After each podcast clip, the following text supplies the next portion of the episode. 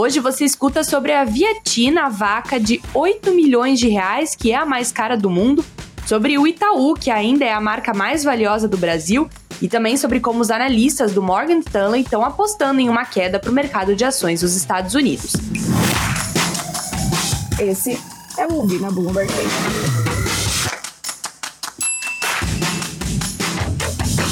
Investimento, estratégia de negócios ou prazer?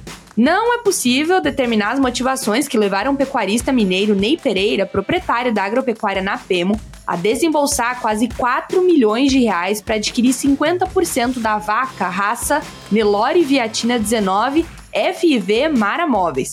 Mas o fato é que ele entrou para a história por deter, pelo menos em parte, uma parcela da vaca mais cara do mundo. Sim, é isso mesmo, é a vaca mais cara do mundo. Ao pagar exatos 3,99 milhões de reais por metade dos direitos do animal, ele elevou o valor de mercado para 7,98 milhões de reais, o mais alto já registrado por uma vaca da raça Nelore no mundo.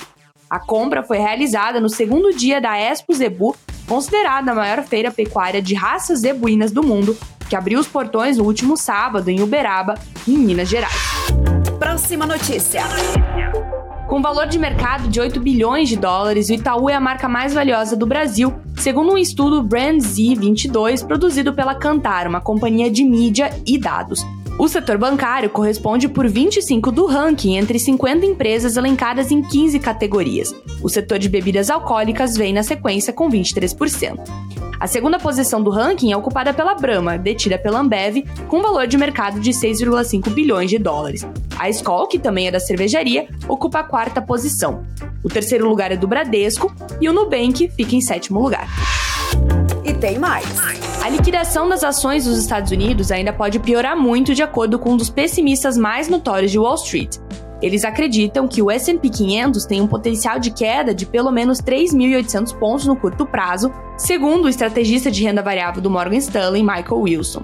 A previsão sombria implica uma queda entre 8 e 16% para o índice de referência dos Estados Unidos em relação aos níveis atuais, em meio a custos mais altos e maiores riscos de recessão. Essas foram algumas das notícias que estão lá no site da Bloomberg Linha Brasil.